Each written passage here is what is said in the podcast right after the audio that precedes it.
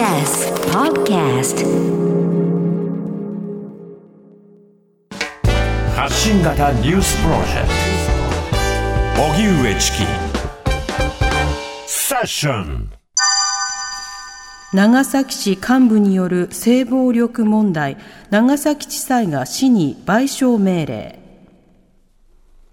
長崎市原爆被爆対策部長を務めていた男性幹部から取材中に性暴力を受けたなどとして女性記者が市におよそ7400万円の損害賠償などを求めた裁判。長崎地裁は今日市に対しておよそ1975万円の賠償を命じました。訴えによりますと女性は2007年7月、長崎原爆の日の平和記念式典に関する取材の際に、市の幹部から性暴力を受け、PTSD、心的外傷後ストレス障害と診断されて、休職や入院を余儀なくされていました。幹部はその年の秋、市の内部調査を受けた後に死亡、自殺とみられています。その後、別の幹部が女性に責任転嫁する嘘の話を広め、女性は誹謗中傷の被害に遭ったとしています。代理人弁護士によりますと、長崎地裁の天川裁判長は、性暴力を振るったことは職権乱用として市の責任を認めたということです。この長崎市幹部による性暴力問題、これが起きたとされるのは15年前なんですね。それから15年経って、今、ようやく地裁で賠償命令という流れになっているわけです。これはあの、市の側が今後どういった対応をするのか、つまりその高裁にさらに、まあ、裁判を継続する格好になるのか、どうかというものはわかりませんが、しかしながらあの、性暴力に関しては、具体的なその、えー、告発、それから検証、様々なものに非常に高いハードルというものがあって、非常に長い時間がかかり、そして多くの労力というものを当事者たちに強いるものになるわけですよね。また、あの、なかなか、例えばそれに対応するような団体などが、あの、重い腰を上げずに、えむしろ、えー、事態を隠し続ける、あるいは隠蔽し続けるような状況になってしまえば、その事態が、えー、明らかになるどころか、いわゆる再発防止、つまりそこが心理的なえー、安全を確保できるような状況を作るための努力ができない状況が続いてしまうということになるわけですね。今回の一件について今後どのような対策を、えー、市として行っていくのか、あるいは今後どういった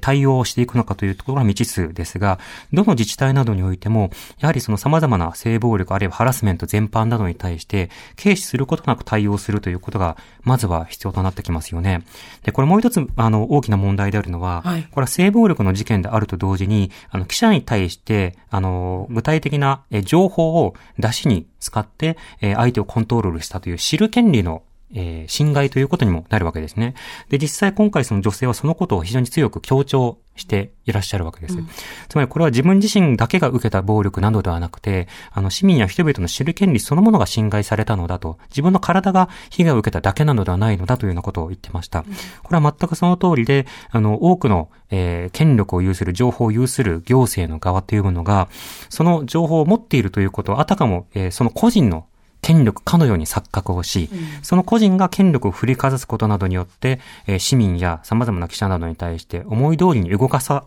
動かそうとするというようなことが起きてしまう。そういうようなことがそのまかり通るような状況というのは、あの、到底民主主義国家とは言えないような状況になってしまうわけですね。これまたこういったような観点から見ても非常にこう大きな問題。そうすると各自治体もやはりその記者クラブなどを抱え、そして広報の体制を抱え、場合によっては記者に対して高圧的に接する行政関連職員というのは少なからずいます。少なからずというかの、多いです。あの、体感としては。そうした状況についての方も改める。つまり、物が、あの、問題の構造として、行政の市民や、えー、記者に対する、そうした権力構造というのがあり、で、一方で性暴力に対する全般的な無知や軽視というのがあり、それぞれが相互に絡み合って、今回の問題を解きほぐしていくということが必要になるわけですね。なので各自治体、これは長崎市という他の自治体の問題なのだということではなくて、自分の自治体の中ではこうしたことを